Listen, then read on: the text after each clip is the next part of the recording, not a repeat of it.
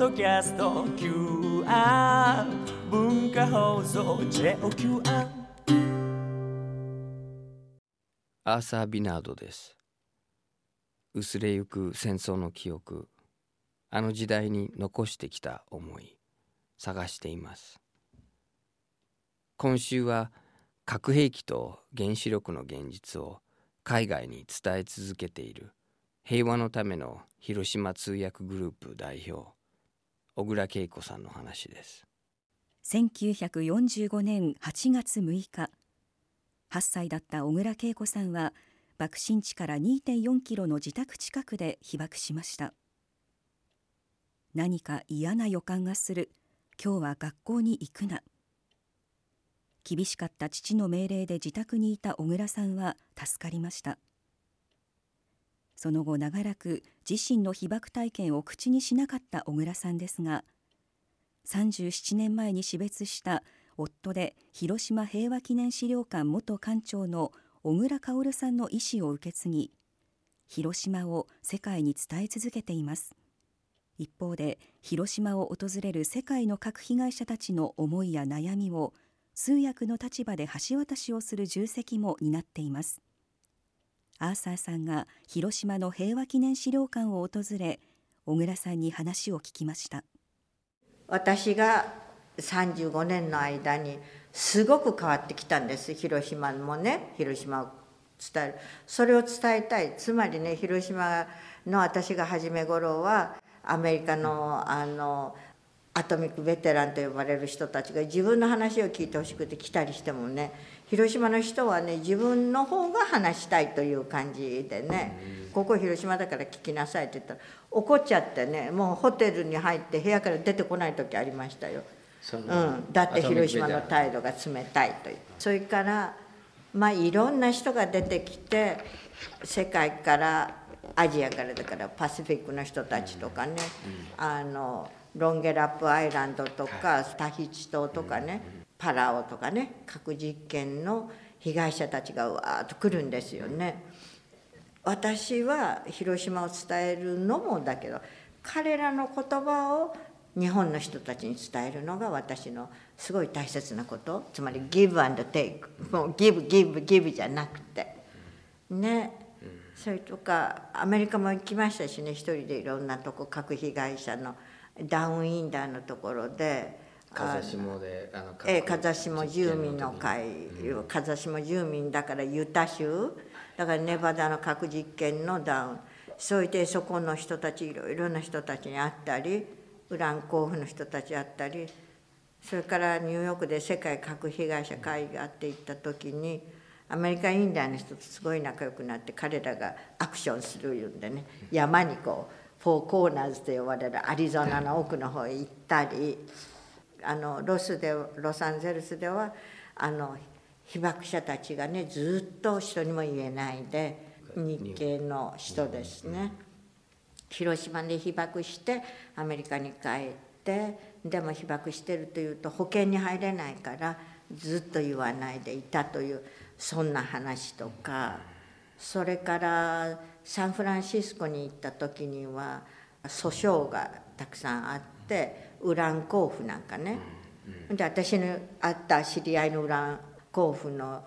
なんかお父さんがねほらこれが私のあの日本をやっつけたねウランだよとか言ってね家の中にポンとねあの置いてる人もいるんですよ本当。ウランの鉱石、うん、ウラン鉱石置いてこっそりと持って帰って。そうするとそれの影響でその人も具合悪くなって子供さんは後に亡くなるのね。被爆っていうかそうその影響が出て。だからねもう私が分かったことは世界の人たちが核、ね、あらゆる種類の核であの汚染されてる。それを私たち広島長崎の人が聞かないでどうなるというね彼らは聞いて聞いて聞いてってくるんだもの。でこの中被爆者いるとか言ってて私が被爆者って言ったらわーっと抱きしめてね話してくれるの。君だったら分かるだろうっていう感じ。すごい悲しい思いなんかもしましたよね。広島っていう広島じゃなくて、世界の世界のね。だからアメリカの人も同じだしそれからあのパシフィックの人だったらロンゲラップ島の人なんかたくさんいて甲状腺のね甲状腺の手術をした跡がある人がいっぱいいてねそれでどんなかったかということと自分と同じ境遇のものが集まって話す。アメリカベテランは今度はオーストラリアとかイギリスの人と保証はどうするかいう話で盛り上がるでしょ、それでまあ原子力発電所だったらスリーマイルアイランドの人がいてそういう話とか。ロシアだったらチェルノブイリ関係のカザフスタンの人あるけど、そうしたらアジアのアジアというよりあのああいうミクロネシアとかね、あの人たちはね自分たちで話すのが力が弱いわけね。私が会った時にはねあのもうみんなパワフルで自分たちのことばっかり喋ってね。自分たちの保証はって言ってるでしょその時に彼らの言葉を伝えるのが日本だと思うのね。日本人はほらほらここにこういう人たちがいますけれどもとかいうふうに紹介をしたり誰かと喋りたい人がいるとかいうねそういうのが大切だと思うのね、だからあの小さな声の人低い声の人の声を聞く人が必要ね。通訳っていう立ち位置にいればそういうことができるんですよね。できます。通訳はその、でもね悲しいのをね泣かないで通訳するのつらくいろんな通訳あるけど被爆者の通訳ほどね悲しい通訳はないですよ。それで私はだいぶ慣れたけど若い人なんかやってちょうだいってやるでしょ。そしたらねもうね泣き出しちゃって通訳しなくなっちゃうんです。初めて聞くとねわーっと泣いてきだして、ね「もうできません」とか言う言うのね。だからそういう時はどうするんですか？変わしょうがない私変わる。それからあの被爆者の通訳は特別ですよって若い人を育てるとどこに座るかっていうとこが私決めるのね。誰だって言いたくないこと言うわけでしょ、そしたらねこの人はねもう途中で泣け泣き出しそうな人だった。らその人の横に座るの。でこういうふうに手持ったりこういうふうに言ってね背中さすったりしな、そうそうと言いながら通訳をするのね。うちの父も700人ぐらいのひあの被害者を火葬して焼いて毎日毎日そうしたんだけどある人がね私の友達は同じ私8歳で原爆にあったけど来てねあのちゃんとねあのダビに付すっていうか焼いてもらうというそういう人がいるっていうのはすごい幸せだって。その人はねお母さんを焼かなくちゃいけないっていうんでねで夏でねもう燃やすものって本当になかったんですよ。みんな焼けちゃったから。で残ってるものを集めてみんなあの自分の家族をね火葬するわけでしょ。遺体を焼くわけだから。で彼は山に登ってねカレーだとかねあの松葉とか持ってきて焼き始めるけれどね途中で火が消えるの。ねそれでお母さん途中までしか焼けてないでしょ、うん、そしたらまた山に行って行くけどあの木の葉っぱなんかはまだ緑だしね生木だから。燃えないでしょ、うん、ものすごく長く。それを亡くなったお母さんとその8歳の男の子が言うの言ってねポツンと誰にも言ってないんだけどすごい辛かったからねもう遺体で焼いてもらってどうこうっていうのを聞くとね僕は羨ましいなって思うよって言ってああ人はいろんな極限状況いろいろな状況があるからねいつもいつも初めて聞く話があるのでその人の立場になるっていうのはすごく難しいしそしてまあ10人いたら10種類100人いたら100種類全部違う。その時お金持ちだったか貧乏だったか。それからね子供が亡くなった時にね目の前で亡くなったからね。それともその目の前で亡くなる時はいつ逃げようかってたくさんそういう人の通訳したんだけれども「お母ちゃんお母ちゃん」ってこう引っ張るでしょ「助けて助けて」いう。そうすると最後にあのお母さんが生き残ったのにとうとうあの一番最初に原爆ってあのバシャッとなんていうかピカで燃えたもちろん燃えるんだけど建物が崩れるでしょ。その中にいる人っていうのはしばらく生きてるわけだから。ましてやね、まあそれを挟まれたりね。そうしたら顔を見たり声聞いたりしてるでしょ。それでもね火が来るから逃げるでしょそういう人たちはねそれが忘れられなくてその日から自分を責めるっていうのが始まるのね。えっと、私2つトラウマがあるのね私に関して言えば。私は自分のことを三十何年間も通訳をして人の話をしてて自分のことは言わないようにしてたんですよね。うんでも言いたくないっていうか自分の体験。それどうしてかっていうと私の家族はねな亡くならなかった。その時にね奇奇跡的にねみんなちょっとずつ違うからこれ1年半してねみんなでねお祝いでね写真を写したんです。これが初めて。これ原爆投下の後？あと母姉で兄はね学徒動員行ってたの、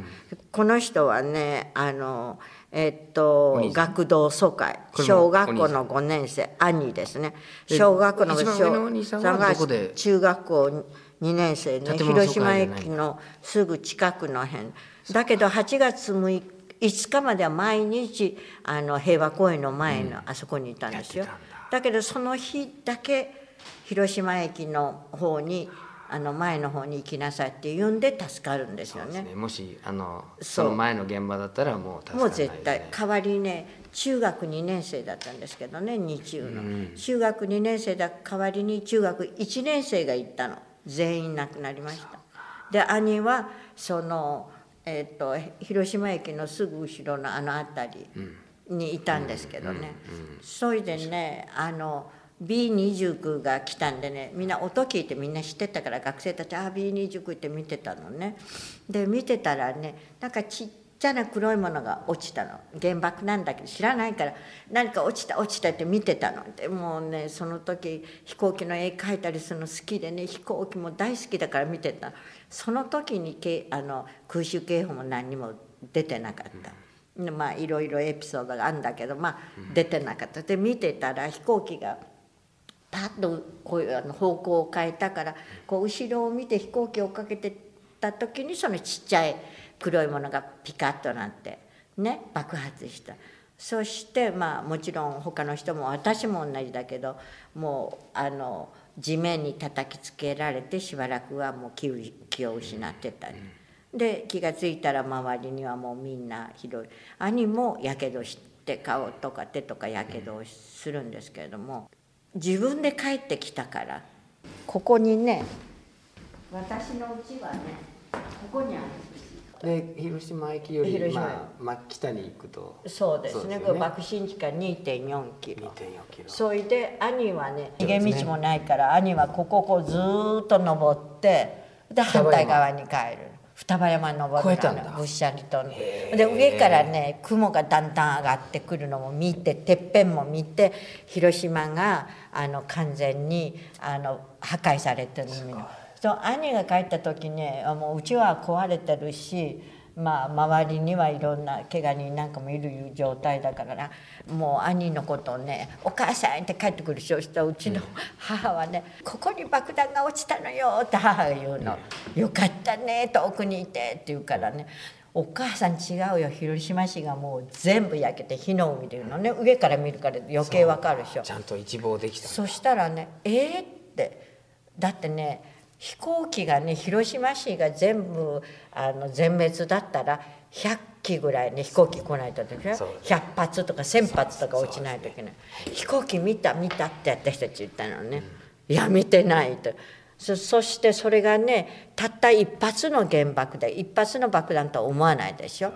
で兄は自分で帰ってきたからあの父は探しに入らなかった。でもたくさんの人がね子供を探しに中に入るわけ探しようもないでしょ。もうみんなもうどこにいるか分かんない、それでねずーっといるのね、そうすると放射能にやられる。放射能も知らないでしょ。放射性物質がもう体に吸い込んだり水飲んだりそう。それでね中にはねあの倒れてるのを、まあ、トラ兵隊さんのトラックに乗せられて遠くに行ってもう意識不明みたいになってるから子供でね学徒動員の子供でも長い間外にいるでしょ。見つかるまで親は探すでしょ。それで子供が帰った時にお父さんの方がねもうすごい原爆症がひどくなって子供も怪我してるけどお父さんはその時は怪我してないんですよね。でも探しに入ってきてずっといるもんだからお父さんの方が先に亡くなるって。もう一番怖かったのはねみんながね怪我もしてないのに何もしてないのに亡くなっていくというそれが怖かったそれからその次はやっぱりあの結婚をして私8歳だったんだけど18ぐらいになったら外から男の人若い人来たらね「君はどこにいたの?」とまず 原爆の時にとみんな聞かれる。それであの私の同級生たちはだんだんね嘘言うようになるのよね「いやあの時はちょっとおばあちゃんのうちに行って遠くに行ってた」とかいうふうに言うのね。それであのみんなちょっと内緒にして自分のことを話さなかったんだけどうちの家族でも何を見てどうしたか話さなくて去年全部が集まったんですよ70年ぶりに。でその私が被爆した時はどんな感じかっていうと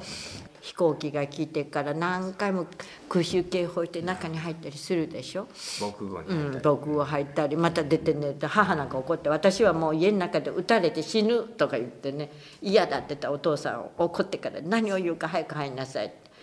それで次の日やっとね学校行こうと思った父がね「今日は学校行ったらいけない」っていうのね「なんで?」って言ったら「今日は何かがある」っていうのね。どうしても嫌だって父が言うんだよ。うん。それ8月6日の朝。そう。父はねそういうインスピレーションのある人なの。父が「おかしい」とか言ってね「お前言っちゃいけん」っていうのね。えーっと言ってでみんな同級生はみんな学校にいたから私一人ぽっちになったわけ、それでうちの近くの道路の道路にいたんだけどそのピカーッと光って8 85分ピカーッと光ったら真っ白でなんか白いシーツで包まれたみたい。何にも見えない。もう明るくてね。ピカーッと。そう。ピカーッと光ってそれから爆風と光るのが普通だったら光って音がして爆風が来るっていう順序だけど同時だね。ピカーッと。それから立ってたら、ね、いろんなものが落ちてくる。そして息もできない。もう台風の中にいるような感じであの道路にあの叩きつけられてで気を失ったのね。どのぐらいか分かんないか目を覚ましたら真っ暗だったの。えもう夜だと思って、さっきは朝だったのになんでこんな夜かなって。どこを見ても真っ暗で何にも見えなかったのね。で音は全然しなかったの、それでしばらく真っ暗で何も見えなくってしててどどこへ行っていいか分からないでしょ？危ないし。そしたらだんだんだんだん少し見えるかないう時にあの弟の泣き声が「ああこっちがうちの方向だ」と思ってそう言ったの。そしたら、まあ、うちはすごく壊れてて。それでその途中にもうねピカーで近くのあの藁屋根のうちなんかは突然燃え出したのね。だから熱線でそう熱線で。一番最初のだから二通りのあの焼け方があるの。一番最初のピカーで焼けるもんだからその瞬間で逃げてる人たちの洋服なんかみんな火がついてね。燃えながら走って逃げる人もいるし本当に燃えてる人もいろいろなんだけれども私の友達で小学校の校庭に運動場にいた人はピカーって言ったら洋服がシュワーッと縮んでねこんなになってね溶けたみたいになったって言ってた。河川なのかな？そう。もしかしたらね。だからねあのそうなってで私家帰ったらもううちは父が自慢でものすごいガラス戸があったんだけれども全部ガラスがとなんか吹っ飛んじゃって壊れてて天井の一部がこう上がってて、あのなんていうの瓦なんか飛んでるからそれが弟の頭へ当たって、まあ、弟と妹血流してるからって怪我してて、まあ、それでそういうことがあって見たら父はねものすごくあんな運のいい人であのガラス戸があってもガラス戸がいっぱい開いてるその真ん中にいてで父の前にはすごく大きなもう180年ぐらいの松の木があったの。それがね父の体の幅と同じようだったから父は怪我してないでも松の木は向こう側は焼けてんのよ。ね、松の木の外側の皮は焼けてるけど身代わりになった身代わりになって父はそうだしで窓ガラスは全部壁とか天井床とかもう100とか1000とかいう感じでね、ガーッと突き立たってでね。みんな飛びみたいにそうそうそうそう。バーッと刺さってるわけすねごかった。それでね私ねうちからそのそこまで行くのも結構遠遠いっていうかいろんなもの壊れたりして危ないしね。でやっとそこに行ったらうわーと思ってねこんなこと言っちゃいけないか人にはあんまり言わないけど綺麗と思ったの。ピカピカ光っててガラスが。うわーなんかねインディアンかなんかの羽飾りじゃないけどピカピカしてるかね。でもうちは壊れてひどいんだけれども幸いに家族は弟たちはちょっと怪我してるけどあれだった。まあそんなことがあってそしたら兄が帰ってきてね町はね怪我してる人でいっぱいだって言うんで外に出たら一番最初はねあの、まあ、人がどどんどんどんどん来るんだけど被災者が一番最初はね匂いなの。髪が全部焼けてるでしょ？髪の毛が。髪の毛の焼けた匂いがまず来て見たらこうみんながこういう感じでやってきてる。なあの手を手前にをそで皮膚が。皮膚が垂れ下がったりなんか持ってるみたい何持ってるのってそうじゃない自分の皮膚なんだけどね。なんかそんなのとか怪我しててそう切れたとこから中が見えるのよね。怪我したところ穴がパカッと開いてたりしてそうそう内内臓とか頭とかね内臓とかね。それでねその時すでにもう来た人たちがねじあの道路にね座ったり寝転がったりしてるんですでその当時、えー、と神社だからわうちはあの神社の近くで神社とかお寺とか小学校は何かがあったらみんなが集まってそこお医者さんがいるっていうんでそれを思ってみんながやってきたの。ずーっと。で火事市もあって。内中心部から牛田に向かって。そうそうそうそう、それでね火もどんどんどんどん近づいてきて学校の近くまで焼けたのよ。もうかなり焼けてねだからねすごく怖かってはあもう焼ける焼けると思ってたんだけど、それでそうこうしてたらその時に誰も何も言わない。のうなってるだけで誰も何にも言わなくて顔は真っ黒でねすすやなんかでそれで血もだらだら流れてるしやけどしてるしと石段にいっぱい人が座ったり倒れたりしてるのね神社に行こうと思ったんじゃないの？そうしたらねある人がねあのバンと私の足首をこう捕まえたの、ねそして歩いてた時？歩いたら私はね石段。石段登ってね、あの街が見たかったのね兄が言ったから街はどうなってるかなと思って。それで登ろうとしたけどいっぱいいろんな人があって下にいる人の誰かが掴んでね「水をください」って言ったのね、そしたらね「水」っていう声を聞いてそれまで誰も何も言わないの「水」って言ったらみんなが「水水水水」って言い始めてコーラスのようにみんなが水水水水って言い出したの。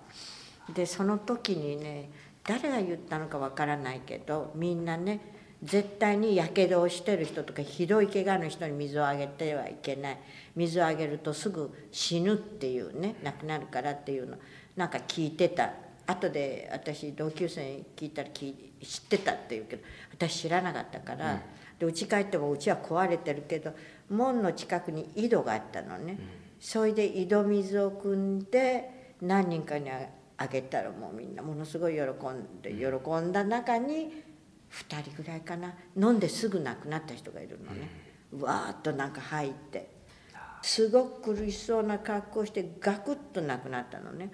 ねでもねひどい顔して亡くなったのと嬉しそうな顔して亡くなった人もいるのね。最後に水が飲めたっていうようなのがあって。びっくりしてね自分のねあげた水の中に何か毒が入ってるんじゃないかと思って。その8歳だからねもう私は何をしたんだろうと思ってすごい怖くて。でこれは内緒にしなきゃいけないって私内緒にししようと心に決めて。で夕方になって父がね子供たちお前たちは知ってるだろうと水あげちゃいけないというね、ったらね兄なんか「知ってる誰でも知ってるわーい」とか言うからどうしよう私だけが知らなかったんだと思って。それでね父にね嘘つくのね。あんなバカなことはしない。私はそんなことしてない。私はやらない。私は水あげてないとかって言ってそれで嘘をついたことによって私は自分でまた「ああ嘘をついたなんて自分は悪いんだろう」と思って。それから悩みが始まってねトラウマになってそいで自分が水をあげて亡くなった人もいるのよとこんなに兄弟いても誰にも言いたくないっていうか内緒にしてる。私が言ったらそして父に言ったら父が「お前は嘘言っただろう」って言われたくないでしょ。うだからね言わなかったらそれが結局もう怖い夢見るもとね忘れられなくてそれがずっとなっていうことがあったのね。今はどうその今も思うんですか？そのその夢？うんでもみんなたくさんの人がね水をあげたいのにあげなかったってあげなかったことでものすごい悩んでる人がまたいっぱいいるの。そうなんです。あのお父さんが最後まで水水いてもね水道が壊れて水はないって嘘を言ってどうしてあの時水あげなかったとかいう私の友達は一緒。そうなんです。あげてもダメ。その話は聞くんですよね。でしょ？それとねやっぱりね人と悲しいことも辛いことも人とシェアするっていうことが大切結局私は誰にも言わなかったからすごい辛くてそれから何年も経って兄弟には全然言ってないけどある人にねアメリカ人だったんだけどね、というのは父は英語は分かんないから彼女に言うと彼女は父に言わないだろうと思ってねそれでね初めてね私こういうことがあったって言ったらもうね夢見るのが終わりましたよ。つまり。話したら。話したら。終わったうん。話したらもうだからそれ大切なのよね。だからね悩みがあったらね絶対言った方がいい。辛くても、でね広島の被爆者なんかねずっとね何にも言わないけれどもじゃああの人たちはどうして乗り越えられたかっていろんな人にそれ30年以上もいろんな人に会ってるから彼らにどうやって乗り越えられたかって言ったらやっぱり人なの。あのねあのよあの老人あの被爆者たちのいるホームがあるでしょ三十何年前からも行ってもねすごい暗い人なんかもいるんだけどあの幼稚園とか小学校の子どもたちが訪ねていくのね「おばあちゃんおばあちゃん」とかって聞いてそう言ってあの話してってどうだったって。でその小学生の顔を見てたら自分は自分の子供のことばっかり考えて泣いてるでしょ。ああなんで私は自分のことばっかり考えて自分の娘やら自分の兄弟のこと考えてこの子たちのために私は何ができるかそこでスイッチして変わるんですよね。それでね被爆者の人たちはその小学生とかあるいは中学生とか修学旅行で来るでしょ。あの人たちはね被爆者の人をを救ってるのよ。被爆者の人を元気づけるの。彼らは勉強するために聞いたりした話。聞くけど被爆者の人は言いながら「そうなのね。私は生きてる悲しんではいけない。もっとしっかりしてね。みんなのために何かしなきゃ」って言っていつも元気をつけられるのは外国まあ私は外国から来た人もそうだけどそういう人たちからなんだ。私なんか広島の人たちはね外国で外国人の人が来てねどんなにひどい目に遭ってるかというのを聞いてねああ自分だけじゃないと思ってなら一緒になって何かしようというふうに思うのね。資料館に行くでしょ、でもひどいあの焼けたところとかね物が落ちたりして写真を見てもね全然そういうのはさったったったねあんまり見ないで行くの。そして核被害とね。放射線にあったらこういういうところになると泣き始めるのバラッと。それでそこの向こうの窓ガラスの向こうに私の運命があるとね。私のお兄さんはねこんなになって亡くなったのよと。核実験の後ね何も知らなくってあのずっと核のね霧のようなの中に包まれてねあの外で寝てそれからそうなとかいう人がいたりね。でその後じりじりと体そがう。みんながそういうその時にねあの普通のひどい焼けた顔とかそういうもんじゃなくて放射能とかね放射線のとこへ来た時にねこの人たちは何だろうと思ったの。それが初めえーまあ一番最初はね被爆者の話聞くと思うけれどもそしてその見たらね「ねえねえ聞いてこれはね私の運命はこの窓ガラスの向こうにあるの。これはね私の家族のストーリーよ」とこういうのね。あそれはそうなんだと。アメリカのユタ州の人。州の人、うん。ユタ州の人。とか、それからいろんなものに巻き込まれてユタ州じゃない人もいたんだけど、そういう人たちが言ったのねでも一番最初はウラン鉱山でお家族が働いてるような人たちああいう人たちなんかそういう話もう本当に聞きたいっていうの。その時面白いと思ったのはねユタ州にはねあの白い粉が降ったんですよね。それでえ広島は黒い雨でしょそしたらね「ねえねえ白い粉はどこに行ったら白い粉粉の人に会えるの?」って聞くのね。あじゃああの長崎に行きましょう。私も一緒に行くからって言ったのね、白い粉の人に会いたいの。中の放射性物質は、まあ、各種は重なるし、共通のものなんだけど、その降った状態がそうなの。あの大爆発と炎上のそう。後なのか、どうかで色が変わるんですそよね。れでね白い粉は自分が見てるから、それでねあの、えー、と水爆の実験なんかでねタヒチとかの近くにいた人ロンゲラップ島の人あの人たちは白い粉なんですよ。降ってきてしメリコン、白い。うん、あメリケン粉とかね そう思ったのね。粉だ。だからねそう言ってもう一生懸命で白い粉白い粉って言うからじゃあ一緒に長崎行きますって私言ったの。西山地区は白い粉が降ったからってそれで行ってにあの白い粉の降った地域の人を呼んできて2人合わせて私通訳したらねどう言って聞いたかっていうとねあの白い粉が降ってねどこに降ってるのまず見たい木の葉っぱって言ったら「そうでしょ」っていうのね。でその木の葉っぱにそこに指で字を書いたって聞くのね。自分のイニシャルとか書くわけ。その白い粉にね自分が絵を字を書くわけね。そういうのやったとか言って「やった!」とか言ったらもうすごい嬉しくて「大志みたいなあなたと私は兄弟よ」とかやってるの。ねえそこにはねあの国籍ないでしょ？アメリカって。で同じ感覚で同じように驚いて同じように悲しいのね、うん、リアルでしょ？リアルですね。だからそこにいた時本当に原爆っていうものが落とされたんだっていうのが本当にリアルに分かるね。葉っぱに字を書いたら、その後々それが自分の命をそう。あの潰していくものってその白い粉。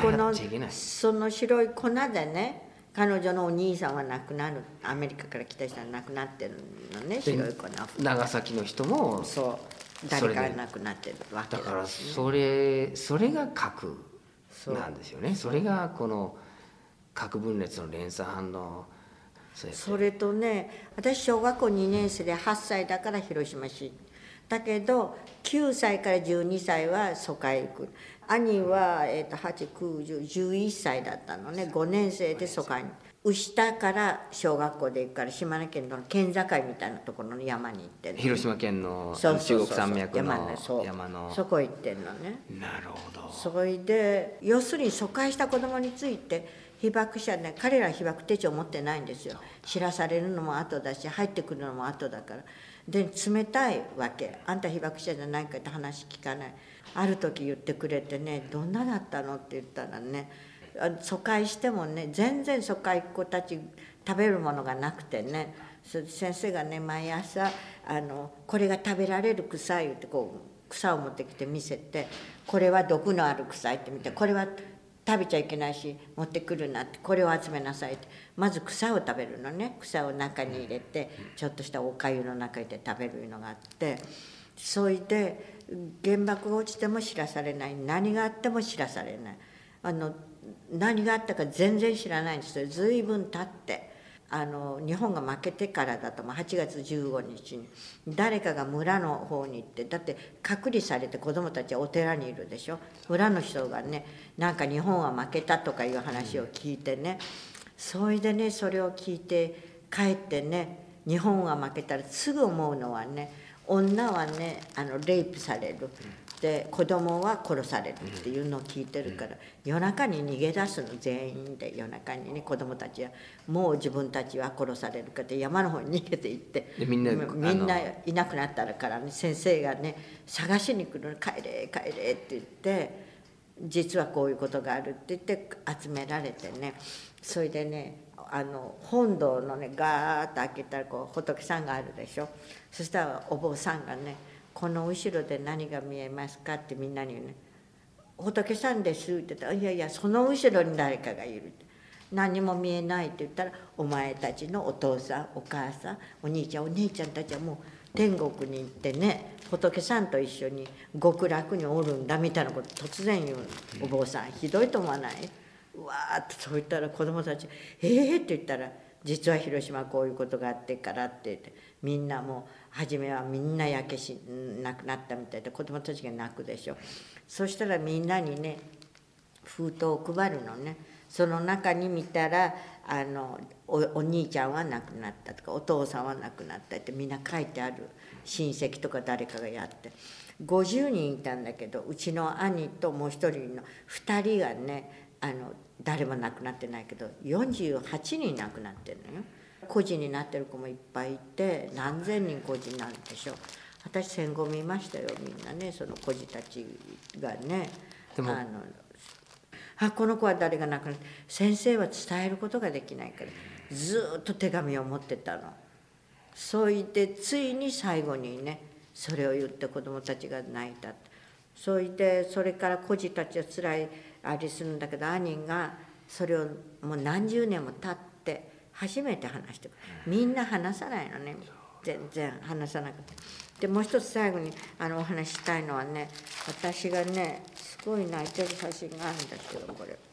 私これがあの、えー、とアメリカのワシントンに通訳でエノラゲーをあの見せるっていうかな。展示するからっていうん。で、あの2003 2003年にスミソニオンであすみさんにワシントンのそうそこ行った時にねみんなの通訳をしようと思ったんだけれども、パッと入った途端にバーンと行動みたいなのがあって見たらすぐエノラ・ゲイがそこら辺に大きな飛行機であるんだけど私はねエノラ・ゲイを見て泣いたわけではなくてね、ちっちゃい飛行機を見て泣いたんですよ。私の小さい時って言ったら空から来るものに対する飛行機に対する恐怖ってものすごくあったんですよ。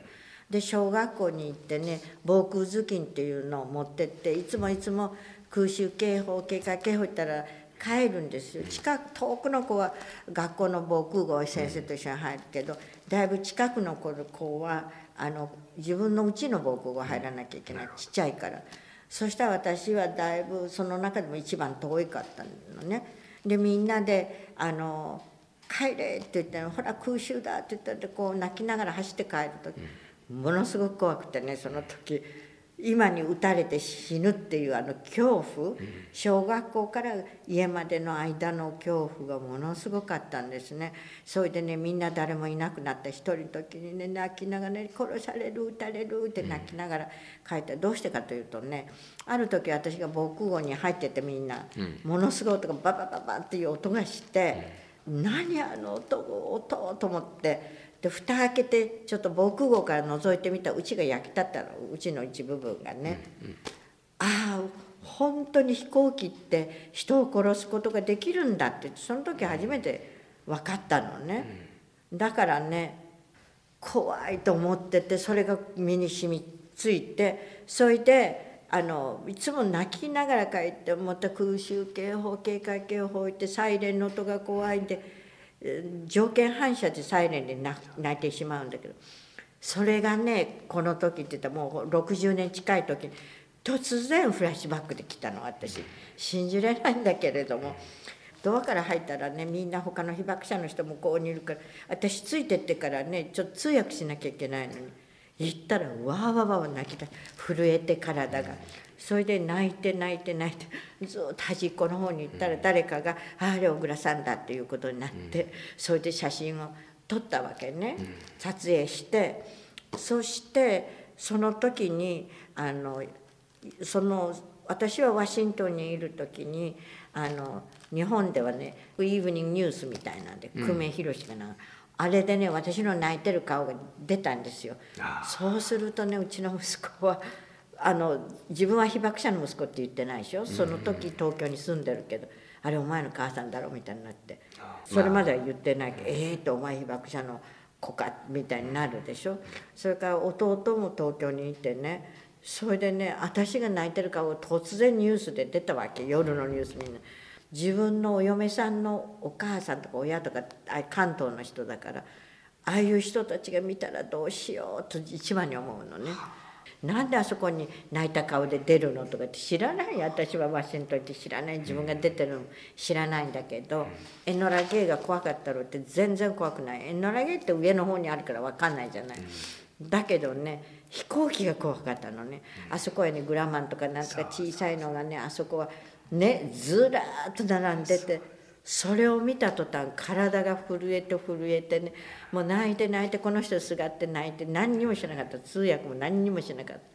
その時泣きながらねどうしてこんなに怖いんだろうと思った。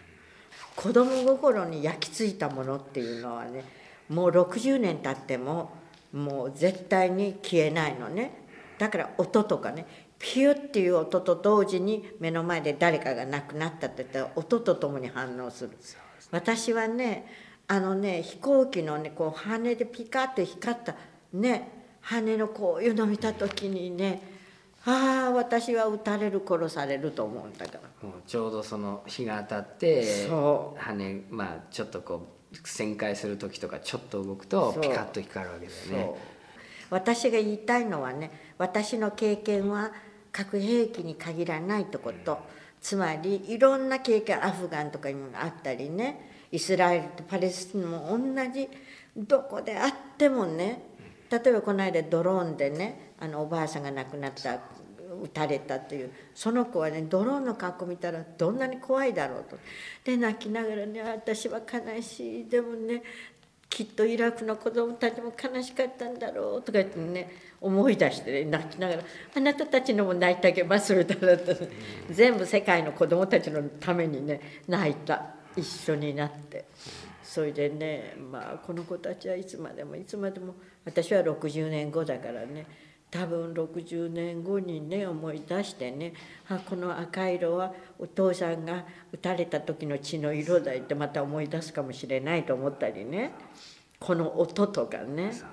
だからね子供はね戦争に巻き込まれたらいけない。絶対大人はもちろんいけないんだけど子供はもっといけない。その心理的な影響だけでもだから計り知れない、ね、だから福島のあの津波のねあの3.11のスイッチ入れてテレビ見た時私2つのねコインシデンスというか私8月7日にちょっと丘に上がって神社のそば広島市を見たらまさしく津波の後と同じ向こう海があるでしょ、海があって完全に壊された町があってそしてあのポツポツポツと壊れた建物が私が見たのと同じあれを見てはあこれは私知ってる。これは私が見た広島と思ったのね。本当に牛牛下のね山からずっと見たら向こう海があるでしょ？瀬戸内海。ほんで完全に壊れてて思い出しました。でもう一つ福島の子たちのことすぐ思った。泣きました。だってね原爆落ちてあとね誰も放射能のこと知らないし思わなかったのにねどれだけその後ね人に言えなくてつらかったか。人に聞かれて大丈夫とかねあの結婚する時どうこうというようなこと言うでしょ。そうしたらいいか悪いかわからないけどね疑うでしょ。だから福島の子たちもね自分は OK と思っててもどこかでね何かが起こるかもしれないとか。でも小倉さんは自分の被爆とこの世界中のあのマーシャル諸島の人たちの被爆、それからあのヨーロッパの人もよ。トナカイをねあのサミー族の人がね子供は食べさせない養殖した肉食べさせてね親は自然のにトナカイ食べるの子供は食べたくても食べさせない。不安だから。放射能があってからなんチェルかねノブイリの影響ですね。うんね。チェルノブイリのああいうふうに。トナカイはね苔とか食べるから洗脳はそうトナカイね。でも本当は自然のトナカイが美味しいの。確立したとこで養殖トナカイじゃない。特別なトナカイって何？美味しくないのね。でも子供には食べさせない。だからねそれ文化の継承も結局。そうよ。あのね大丈夫って言ってもね人はね心の中で不安は消えないの。私はねあの自分の話はしたくないってずっと言わなくてほんの最近するのは英語で話をするから日本語では言いたくないというかね悪いけど。英語で話すと違うんですか？英語で話す人がいないから話すんです。あの日本語で話したらね私よりあの辛い思いした人がいっぱいあるのになんで私が言うかあの別の人だって話ができる。でも英語で被爆体験をしゃべれる人がいないからしょうがなしに私でもいいっていうわけ。ね。だから本当言えばそれと言いたくないっていうのはずっとありますよ。誰だって。今の人たちになる。でも言ってるのはすごいな。いつもディレンマですよね。ジレンマよ。言言わなきゃ世界は知らない。でも言いたくない。言ったら誰かが「あああの人は被爆者なんだ」言うね。どうなんだろう。子供はとかいうふうに思われるし。とかいう言いたくない。いろんな思い出したくないっていうね。でもでも喋れなかったら乗り越えられない。そう。だから難しい。毎日毎日考えてる。どうしたもんだろうかってあの通訳して今までこうたくさんの人の話を聞いてあの自分のその通訳のやり方はこう次第に変わっていったんですか？その聞く話によって。まずはインタビューをする人だったらインタビューは何が聞きたいか一番コアになるもの聞くのね、どういうアプローチでもいいけど何が知りたいかっていう。それで私は通訳をしてくれと言った人が何を持っているかっていうの。ね。どんなどんなエレメントがあるかっていうのを知ってそれでこの人はこんなこんなこんなこんなっていうところを知っててこんな人っていうのを言ってそれからまあもちろん言葉も選ばなきゃいけないからね。何を通訳するかっていうんだけど。だからね通訳をする時に正しい絶対間違ってないんだけれども両方とも納得いくような感じ。イエスと出すためにね特に被爆者の心を魚でしないようにしてそのためにはものすごく頭使う情景を浮かべる。そういう通訳する例えばね一番ひどいのは子供が帰ってくるでしょ。そしたらその日のうちにね亡くなるわけ放射能かなんかでね。大丈夫だったと思ってるけどその晩のうちに急に悪くなって亡くなると。そしたらここでインタビューしてるような作家みたいなのがね本当に8月6日に亡くなったのかもう一回聞いてくれ。正しく書くのは私の務めだから言って母親がよその日に傷ついて帰ってきて目の前でその日に亡くなったの間違えて言うはずないでしょ。8月6日ね。傷傷そう。外傷もないのにないなないのに亡くなったけどそれが次の日に亡くなったかいや3日後かもわからない。確かに8月6日か聞いてくれっていうの「はいそうです」とかうなずいたらいいわけだからねこっちがとりあえず。だからねまああとねもうせっかくうちに帰ったのにね8月6日にその日にあなたのお子さんは亡くなったらどんなに悲しかったでしょうそうなんですよ言ってね。どうしてその日に亡くなる6日に一日で亡くなるなんてってお母さんが泣くでしょそうですそうです言ってた向こうでね。やっぱりその日に亡くなった。彼女はよしよしそうだ言っとったっていうのね。だからね被爆者の人の通訳は特別な通訳術がいるの。正しい答えを導き出すけど彼らの心をね傷つけないような形で正しいこと答えを出すという通訳をするのね。話してる体験を伝えてる人は傷だらけでその傷をみんなにこう無防備のまんま見せるっていうそういう語りですよね。うん。そこで急にジャーナリスティックな人がそのジャーナリスティック本当に8月6日に死んだもしかして次の日か次の日かもしれないな、ね、母親がね自分の子供のことを間違えるはずないでしょ。そうだよね。あの僕なんか、まあ、人前で喋ったりして新聞社の人が来ると終わってから確認したいことがあるとかって記者が来るんですね。それであの何聞くのかなと思ったらいつもあの誕生日生年月日聞かれるんですよ、ね、どうでもいいと思うんだけどでもまあ間違えたくないよね。あの日本の新聞は年齢にすごいこだわる。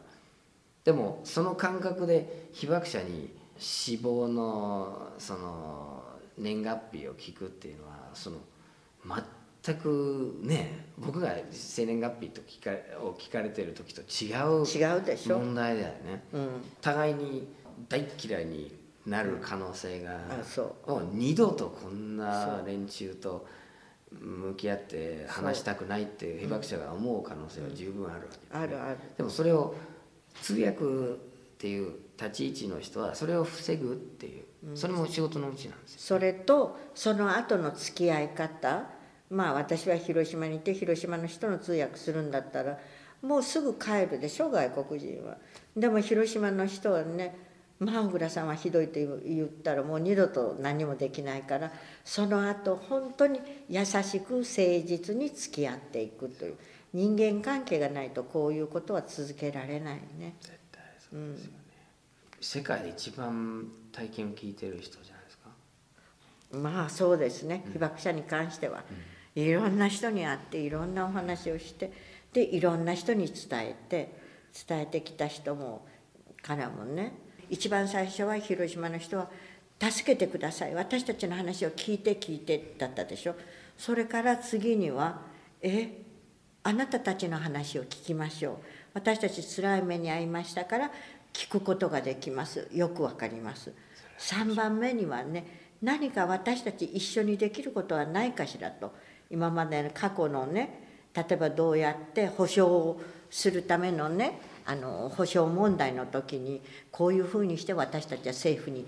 陳情しました助けを求めましたとかいうそのテクニックも教えましょうというふうにね。そう被爆者でどう被爆援護法とか医療法とかあるでしょ。だからね被爆者としても立場がどんどん変わっていくのね。同じじゃないのね。でも一番最初は10年のうちにあの初めて減衰金大会があってみんなが献金をしてそして被爆者のためのお家ができた。その時は大変だったですよ。だって風呂も入れないから彼らが一番最初にあの10年目にお金を集めて作ってくれって言ったものはお風呂のあるうち。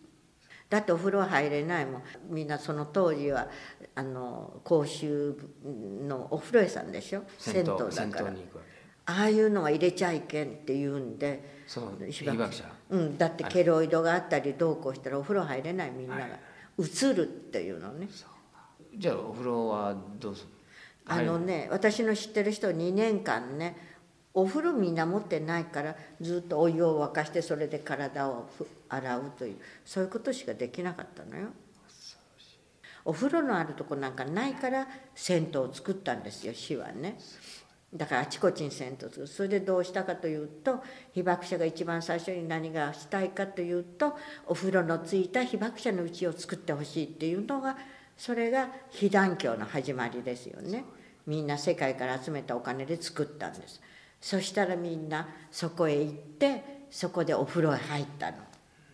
一つずつ一つずつクリアしていくのねだからそれとかあの被爆者の証言探しって言って被爆手帳があったら医療費の補助があるからっていうんででもねみんなが最初にどんどん被爆手帳もらったかって言ったらそうじゃないのよ。自分の娘が結婚するまではね被爆手帳もらわないのお母さん遠くにいる方は。そうしないとあれは被爆手帳お母さん持ってることは被爆者の子供だから。ずっと待つのね。で待ってその次には自分の子供が今度赤ちゃん生まれた時あちゃんと元気な子だったと思って原爆手帳が欲しい。そうするともうねあの証言者とかねウィットネスがいないわけで証人が、少なくとも2人がそあのこの人は広島市内にあの日とか次の日いたっていうそれがないと手帳がもらえないですよね。だからそのためにそういうのも手助けしてあげたりするわけ証人を探したり。どうやって探すんですか？あのどどこどこでどんなことをしてって言ったらこの人が生きてるって言ったらそこ行って探してくれたりする。そういうのをやったの初め頃ね、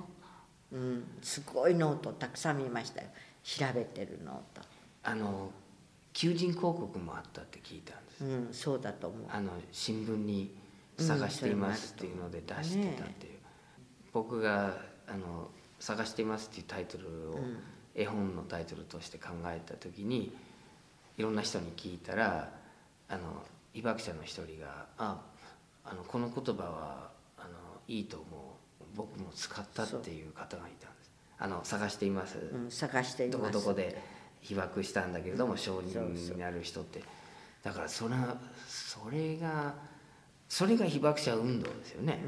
うん、一番最初は原爆ドームのところこう書いて探しています。誰誰誰誰。人をうん。探、す、それから吉川さんなんかでもこう書いてあのみんな原爆にあった人集まれとか言ってこう書いたりしていろんな人が集まってくるようになってね。だから原爆ドームの近くに原爆1号という吉川清さんのあお店があって。でそこがスタート。でよくねあの誰もいなくなったところでねどうやって生きていくかあの誰が生きてるかを探すのどうしたらいいっていうんで広島のね復元運動リマッピングっていうんで復元運動っていうの。それ NHK と市がやったんだけれども、500メートル半径に誰が住んでいたかってそれ市民運動ですよそれでねみんなが集まってここへ誰が住んでいたこれが旦那に住んでいた言って自分たちの地図がないわけだからそれを作っていってあそこ60人ぐらいあの中に住んでる人生きてるんだけどみんな自分しか生きてないと思ってるのね。もうみんな亡くなったと思ったけどそうやって集まってみたら「ああお前も生きてたかお前も生きてたか」ってものすごい元気が出る。それじゃあ誰ちゃんはどこにいるかっていうふうに。だから市民運動がどうしても大切なの。探してるってこんな人知りませんかっていうね。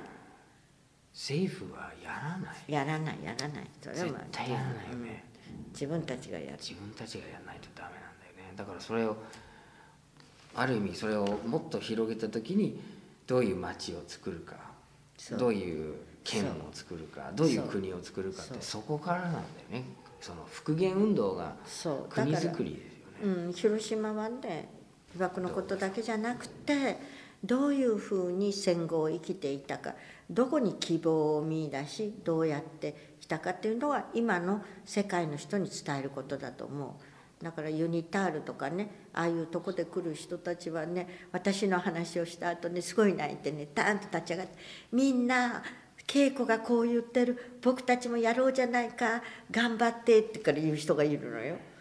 で嬉しいなと思ってそれは原爆のことじゃなくて原爆のあとどうやってみんなで頑張って街を作っていったかっていう希望なのねそれ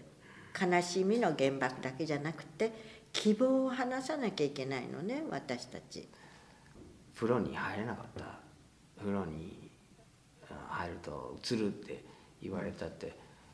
今の日本の社会であるいはアメリカの社会で暮らしてる人にとってはそのもう凄まじいあのピカに直接会った時の体験よりももしかしたらこう響くかもしれない。そうねそうだと思う。その差別。差別。その残酷さ、うん。同じ境遇にいるはずなのにっていう。だからね差別はどこから起きたかって地殻から起きたのよ。だから福島もそうであってはいけないの。だからね外国人が差別したわけでも外の人が差別したわけではない。周りの人が差別したのね。それでね私なんか話したら話したらだから私マスコミに出なかったの。それで言わない。日本語では言わない。日本語で出たりしたらねそしたら親戚の人が「あなたなんであんなことを言うの?」って言って私の知り合いの人はその日から新聞にこういう経験をしたいうことが出たその日から親戚の人から差別される。ものすごくこれだから周りの人が傷つけてるのね。そういうことだよそう。それはでも世界の差別を受けてる人たちの共通の体験でもあるからねそ,、こに被爆者のまたその世界に伝えなきゃいけない大きな意味があるんですよね。そう近くの人ねあれとかホロコーストの人なんか罪意識を感じてみんな被爆者って罪意識を感じてるからね人に言えないとかどうしてかって逃げる時にねここに死体があったらね全部釘が出ててガラスだったら死体のそ手の上を通らなきゃ逃げていかれなかった。しかし亡くなってる人の上を踏んでいくわけよ。そんなこと人に言えないでしょ。そういうふうな一つ一つのことが生きるためにやったことがずっと心の傷で残るわけ。だから言わない。言わない傷がみんなあるのね。本当。その死体踏まれた死体も踏んだ方もどっちも被害者でしょ、うん。で加害者は空の上のまた海の向こうのその、うんワシントンかニューヨークのまた奥の院の誰かで見えないんだよね、加害者。それなのに被害者同士で胸痛めてるのね。ねねおかしいね。本当の加害者はどこにいるんだか分かんないんですよね。ね。原発もそうだよね。そう。本当の加害者は出てこない。そう。そこをどうにかしなきゃいけないですね。でも福島の人を元気づけてください。本当にね。私この間はあの石巻に行きました「来てください」って言うんで行きました「どうして私が行くの?」って言ったら「どうやって体験を伝えていくか広島の伝え方で私たちにヒントがあることがあったら教えてください」って言うんで行って皆さんと会ってお話したんですよ。で私が一つだけ言ったのは私元町高校に行ってるんです。あのもうね5回6回ぐらい行ったけど半年かけて私の体験を絵にするんだけど5つの場面を書いてくださいって5人の学生たちに会うの。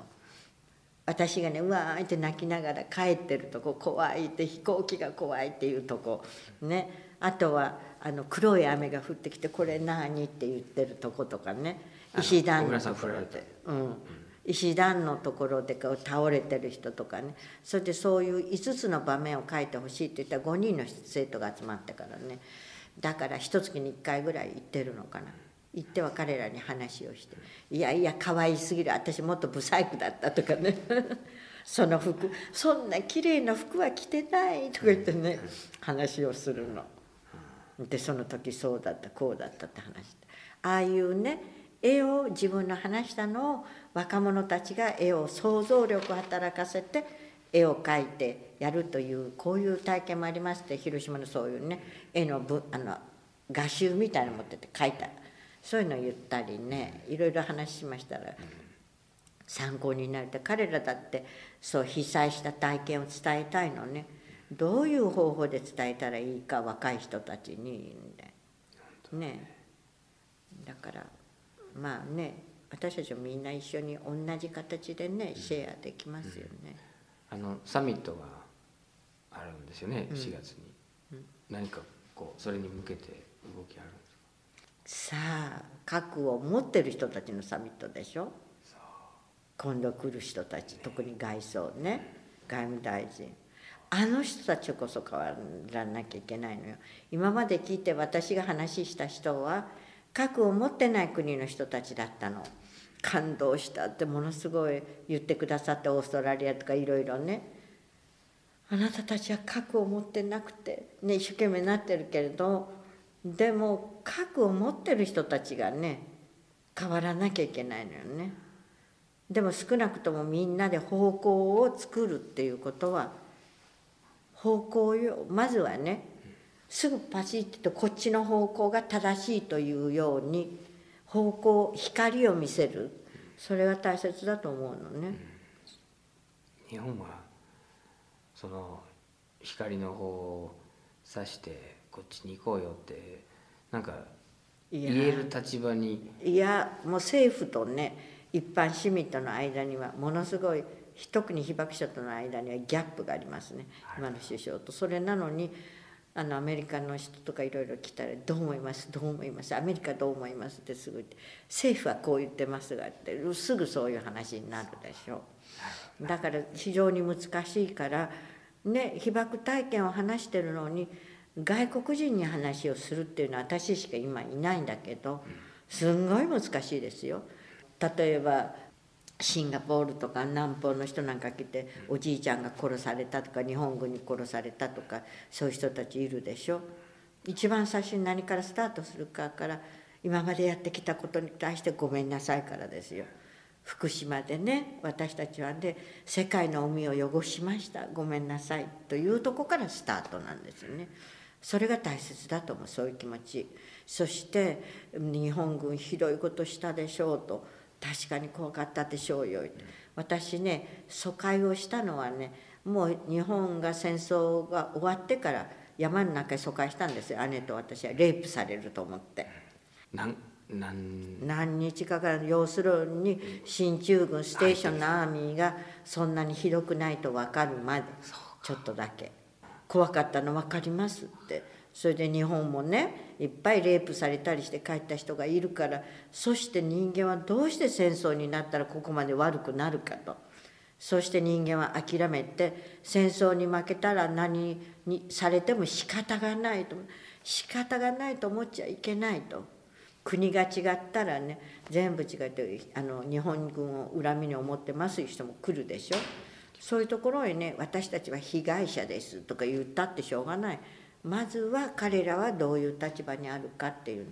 それとか戦争の怖さ言ってもイスラエルとかねパレスチナのあの子たちは生まれた時から目が覚めた時から戦争でしたという。それからアフリカの人たちなんかはジェノサイドでお互いの人でスパイをし合ったりするでしょ。だからね毎日ね死人がたくさん出てすごい怖い目。そういう人たちみんな来るでしょ。国が違ったら全部様子が違う。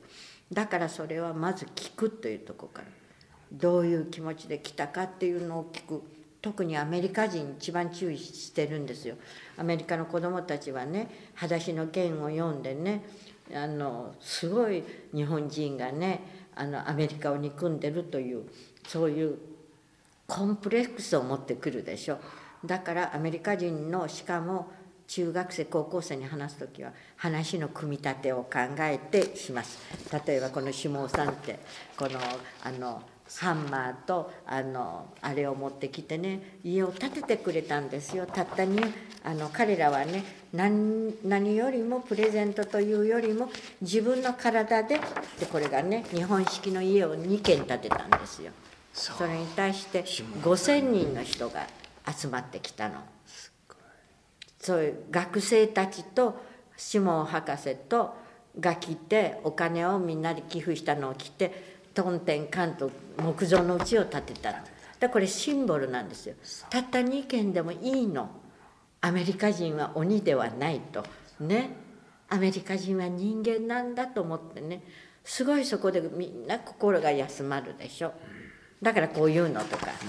私は缶詰送られてきてからアメリカの女の子の古着送られてきて世の中は広島はねみんなカーキ色だったんですよ。軍服が見つかったから。みんな軍服でねカーキ色ののを縫い直してきて嫌だと思ってる時にアメリカのね女の子がね赤い服を送ってくれてね大きいんだけどあったかい赤いと思ってすごい嬉しかったいう話したアメリカの子たちすごい喜ぶ。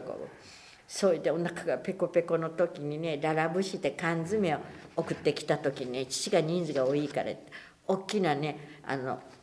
缶を持って帰ってみんながね「何が入ってる?」って言って開けたらねさくらんぼだったの。でプッカプッカ言って「私たちはお肉が食べたい野菜が食べたいなんでさくらんぼだとお腹いっぱいにならない」って父を責めたの。だ父がね「わしゃ英語がわからん」だ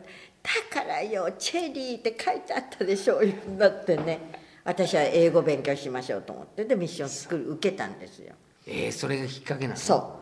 う。何かのきっかけがあって人は動くでしょ、うん、あのお父さんが桜もばっかりもらってきて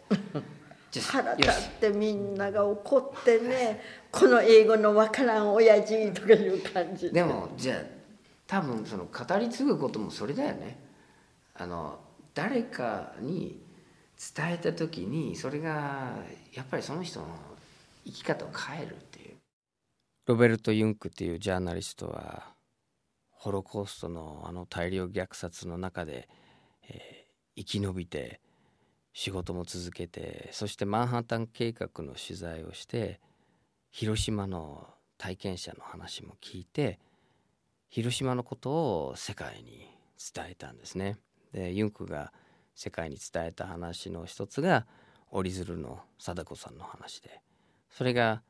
まあ世界に広まってそして日本でも誰もどこかで出会う話になったんです。そのユンクの通訳から、えー出発して世界の人々の体験を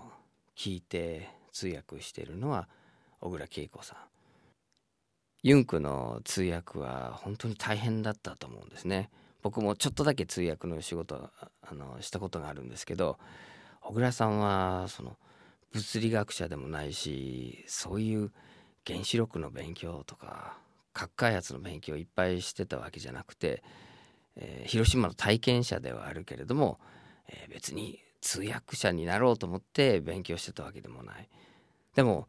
ユンクの通訳が一つの出発点になって小倉さんは世界中の人々の被爆体験を聞いてそしてそれをこう伝える工夫をしてきた。で小倉さんのお話聞いてその広島の被爆体験とは何かってもう一回改めて考えるとひょっとしたらその被爆体験が実はみんながこの20世紀から21世紀にかけて共有できる歴史そして現実なのかもしれないということが見えてくるんです。被爆体験を自分が持ってないと思ってたら小倉さんの話に耳を澄ましてそうするとどこかでそれが自分とつながるんですね。広島の被爆は実はウラン鉱山から始まるウラン鉱山ってねアメリカの労働者がそこで被爆している広島の被爆体験は広島で終わるんじゃなくてずっと続いている。ユンクが1980年に来た時は広島に来ているけれどもそれは、えー原子力開発の問題で来ている。で福島で今も続いている問題も実は小倉さんが今まで通訳してきた広島の体験の一つである「広島辞典」っていう本を小倉さんとその仲間が作って僕もこの一冊を持って随分世話になってるんですけど広島のことを調べる時にも引いたりするんですけどでも福島のことを自分が英語で語ろうとする時も参考にしたりします。福島のことも広島のこともミクロネシアの島々の人たちの体験もチェルノブイリの体験もスリーマイルアイランドの体験も全部つながってるっていうことが小倉さんの通訳体験から見えてくると思います。来週からは3回にわたって戦時中アメリカ本土で暮らしていた日系人の方たちのインタビューをお届けします。第1回は中学生の時に日米開戦を迎えた日系2世リッチ日高さんの話です。お相手はアーサー・ビナードでした。